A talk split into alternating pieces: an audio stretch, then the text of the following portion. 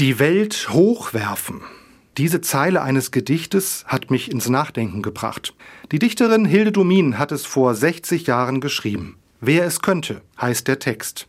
Er ist ganz kurz, nur wenige Zeilen. Sie heißen, wer es könnte, die Welt hochwerfen, dass der Wind hindurchfährt. Die Welt hochwerfen, dass der Wind hindurchfährt.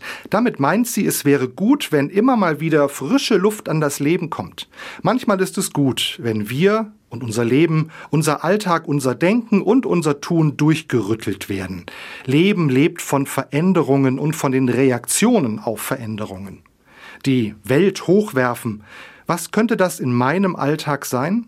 Traumforscher sagen, dass der Schlaf eigentlich so etwas ist wie eine Zeit des Sortierens.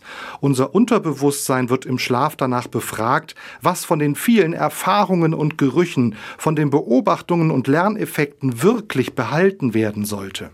Unser Tag wird sozusagen in die Luft geworfen und das wirklich Gute und langfristig Lebensnotwendige fällt zurück in unser Bewusstsein. Wie wäre es, wenn wir dieses nächtliche Verhalten auch in unseren Tag übertragen würden?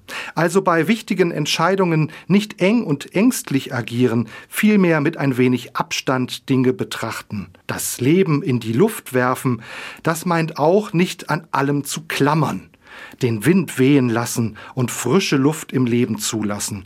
Die Welt hochwerfen bedeutet für mich auch, dass ich etwas zulasse.